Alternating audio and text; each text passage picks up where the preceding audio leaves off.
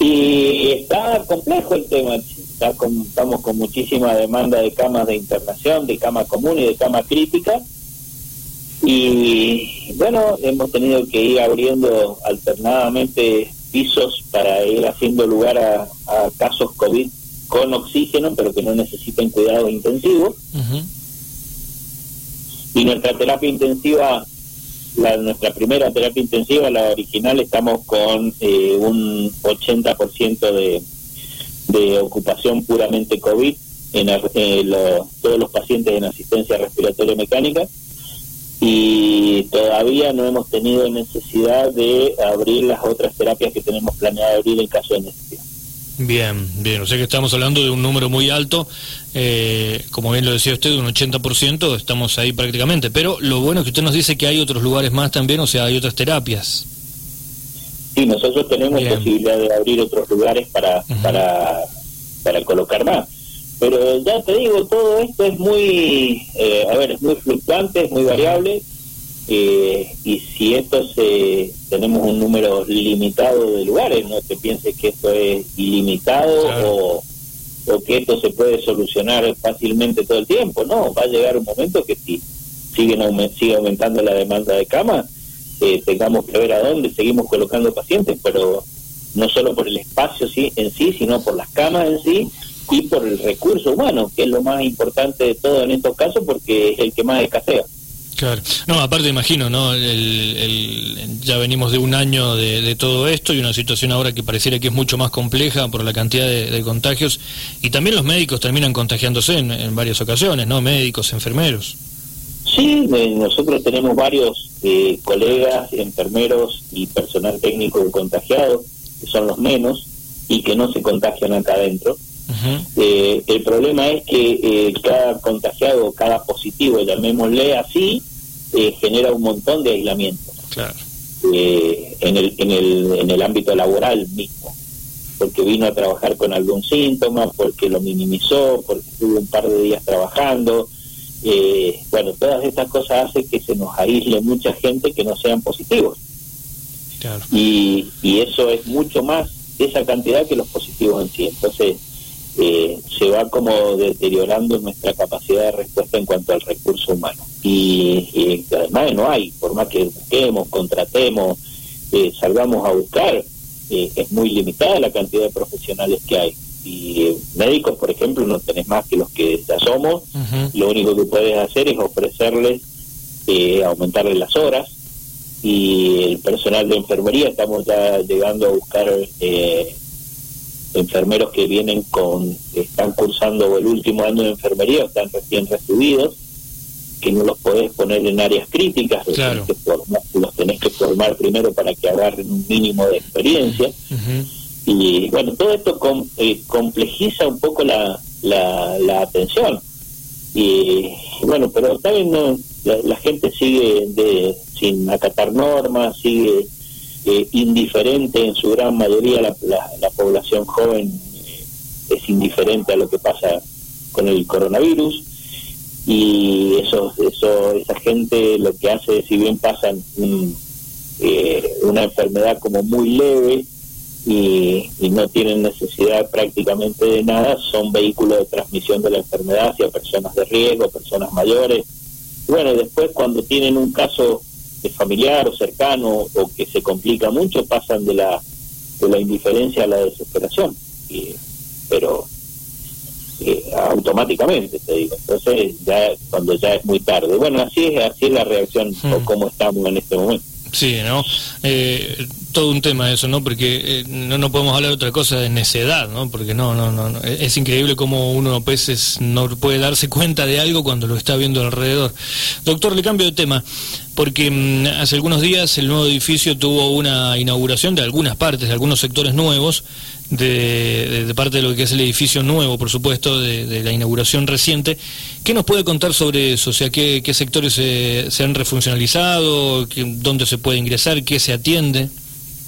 Bueno, mira, eh, esto tiene un, el proyecto este que ya prácticamente está terminado, lo único que tenemos que, que está haciendo la obra ahora es eh, cerrar la parte, eh, terminar la parte que nosotros estábamos utilizando eh, para el ingreso de ambulancias, eh, que lo utilizamos durante el tiempo de la obra, el ingreso de ambulancia y la emergencia, ese, ese sector pertenece al patio del, bloque anterior de, salud mental, que se había inaugurado allá por el 2019, fue. Eh, el bloque de salud mental no tenía el patio, no tenía el patio habilitado. Entonces, eh, porque lo usábamos de eh, entrada de ambulancias a la, a la guardia de emergencia. Entonces todo ese sector, ahora que queda exactamente en la unión del edificio nuevo con el edificio viejo, es lo que se está terminando. Y lo que se entregó ahora es eh, toda el, se, entrega oficialmente la guardia, que nosotros ya la teníamos funcionando porque la, la tomamos como, como ocupas cuando, la, cuando comenzó la pandemia el año pasado, y estuvimos trabajando allí en forma, yo te diría, un poco precaria porque estuvimos trabajando entre, entre albañiles, sin servicios habilitados como calefacción, aire acondicionado, que se fueron eh, adicionando después a medida que, lo iban trabajando esta gente. Eh, eso es en planta baja, además está la parte de movilidad, la entrada nueva de ambulancia, planta baja. Eh, primer piso, se inauguró ahora todo el área administrativa, que hemos ocupado, en primer término hemos ocupado nosotros la parte de dirección, asesoría letrada y facturación, que era lo que estaba funcionando en el sexto piso del edificio, para poder colocar allí eh, 20, de entre 22 y 26 camas vamos a colocar nuevas para, para seguir ampliando la capacidad para COVID. Bien. Y, y eh, nosotros ya estamos acá en esta parte del, edificio nuevo eh, y en el primer piso también está funcionando acá en, en la otra área, porque esto es muy grande, funciona la nueva unidad coronaria que se inauguró el lunes, con ya tenemos pacientes internados allí, pacientes cardiológicos y que van a servir además esas seis, nueve camas que tenemos allí como internación o como apoyo de terapia intensiva limpia en el caso de requerirlo, por ejemplo, los politraumatizados o, cirugías complejas, eh, los vamos a, internar allí.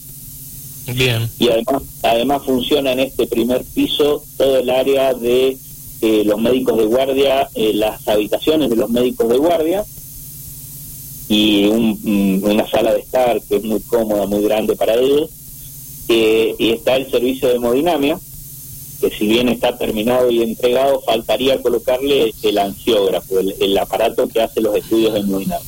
Bien, perfecto. Bueno, sin lugar a dudas es un crecimiento importante, ¿no? Sí, sí, todavía queda el segundo piso, que también nos lo entregaron y que estamos viendo cómo hacemos para mudarnos, porque ya es un poco más difícil de mudar, que es una gran área de neonatología, que nos va a aumentar la capacidad a 24 unidades, pero ya el traslado no es para salir corriendo con nuestros bebés porque hay que hacerlo de una forma muy muy cuidadosa y muy muy lenta para que no tengamos ningún problema en el mismo traslado. Muy bien. Y, y ahí funciona también el área de, de obstetricia de nuestros partos y cesáreos. te estoy hablando de la parte nueva, ¿no? Sí, sí. Y, y la parte de esterilización que es la que hemos dejado para el final en cuanto al traslado, porque como está funcionando bien en el lugar donde la tenemos, pero un poco acotado de espacio, eh, eso lo podemos hacer con más tiempo y cuando pase toda esta, todo este remolino de, de que ha hecho el COVID. Bien, bueno, eh, en estos días de, gran lluvia, ¿no? Especialmente ayer en la noche, antes de ayer en la noche, en la mañana de ayer, eh, se viralizó un video justamente de, allí, de uno de los sectores del hospital Yatoco. Me imaginaba que, usted sabía que le íbamos a preguntar sobre esto. Eh, Yo sabía que me iban a preguntar sí, en algún momento venía. Eh, se viralizó en, algunos momentos, obviamente, en algunos sitios aparecía cada uno con su medio de comunicación, con su opinión, pero la cuestión es que esto se viralizó a través de las personas eh, y, empezó a hacerse un revuelo grande y sabemos que las redes sociales a, veces terminan siendo imparables y es muy difícil luego eh, saber realmente, o sea, más allá de que uno diga la verdad, la realidad es muy difícil luego pararlo, ¿no? ¿Qué nos tiene usted para comentar en ese momento que vemos nosotros en el video que hay algunas filtraciones de aguas? El video que cae agua de la de luz. Exacto. Desde el año pasado. Bien. Desde el año pasado cuando todavía estaban las obras sin terminar.